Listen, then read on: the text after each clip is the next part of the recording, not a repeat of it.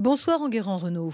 Bonsoir Catherine. Il était midi hier à Washington quand CNN et d'autres médias américains ont annoncé la victoire de Joe Biden. CNN projects Joseph R. Biden Jr. is elected the 46th president of the United States, winning the White House and denying President Trump a second term. Traditionnellement, c'est l'agence de presse AP et les télévisions qui annoncent la victoire d'un candidat aux élections américaines avant même l'annonce des résultats officiels. C'est ce qu'on appelle make the call. Dans une sorte de consensus, les médias font le décompte des grands électeurs et désignent le vainqueur. Mais cette année, il a fallu attendre quatre jours pour que les médias déclarent Joe Biden, 46e président des États-Unis. Et normalement, juste après ce call, il est convenu que le vaincu appelle le vainqueur pour le féliciter. Ça, c'est la tradition. C'est la tradition, mais là, ça n'a pas été la tradition. Au contraire, Donald Trump a envoyé un communiqué accusant Joe Biden de se précipiter pour annoncer faussement sa victoire. Et une heure avant l'annonce, Donald Trump tweetait encore « J'ai gagné l'élection et de beaucoup ». Mais cette image de mauvais perdant a été noyée sur les réseaux sociaux par cette vidéo de Kamala Harris, la nouvelle vice-présidente, qui a félicité elle-même Joe Biden. Écoutez-la. We did it. We did it, Joe. You're going to be the next president of the United States. Ah c'est vrai que Kamala Harris en jogging, le téléphone à la main pour féliciter Joe Biden, euh, cette vidéo restera vraiment dans, la tête des Américains. Euh, revenons quand même, en guérant, sur cette folle semaine des élections américaines. Durant toute la phase de dépouillement des votes, les médias ont été en première ligne. Oui, dès mardi soir, tout a dérapé. Dans la nuit de mardi à mercredi, on s'est retrouvé dans une situation tout à fait inédite. À 1h du matin, Donald Trump a tweeté on est devant et de loin, mais ils essaient de voler l'élection. Jamais nous les laisserons faire. Immédiatement, Twitter et Facebook ont déclenché les avertissements prévus pour éviter toute annonce anticipée du résultat et ils ont retiré ce message des fils d'information.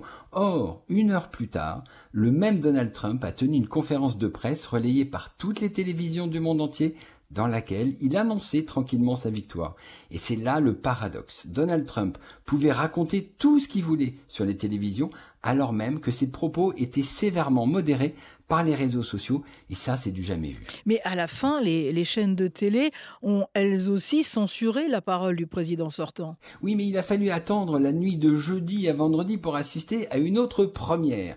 Donald Trump tenait une nouvelle conférence de presse pour qualifier les votes par correspondance d'illégaux. Et là, stupeur, les grandes chaînes nationales, CBS, ABC, NBC, ont coupé la parole du président Lester Holt.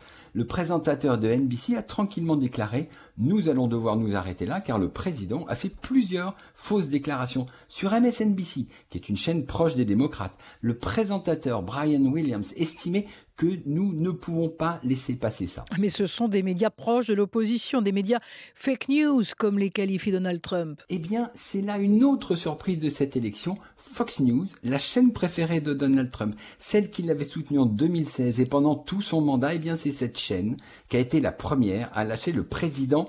Dès mardi soir, elle a donné la victoire à Joe Biden dans l'état clé de l'Arizona. Une annonce qui a déclenché une véritable fureur chez Donald Trump. Il a tempêté, vociféré contre Fox News sur Twitter. La Maison Blanche a même appelé la chaîne pour qu'elle revienne sur cette déclaration, mais rien n'y a fait. Même Chris Wallace, le présentateur vedette de Fox News, celui qui a arbitré le premier duel entre Trump et Biden, eh bien, il a déclaré à l'antenne que la chaîne maintenait ses prévisions. Les médias se, se sont-ils déchirés à l'image du pays?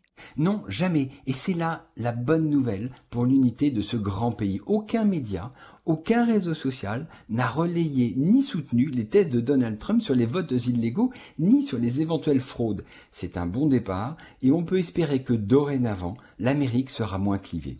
Merci beaucoup, Enguerrand Renault. On vous retrouve demain matin, comme d'habitude, dans les colonnes du Figaro. Très bonne semaine et à dimanche prochain.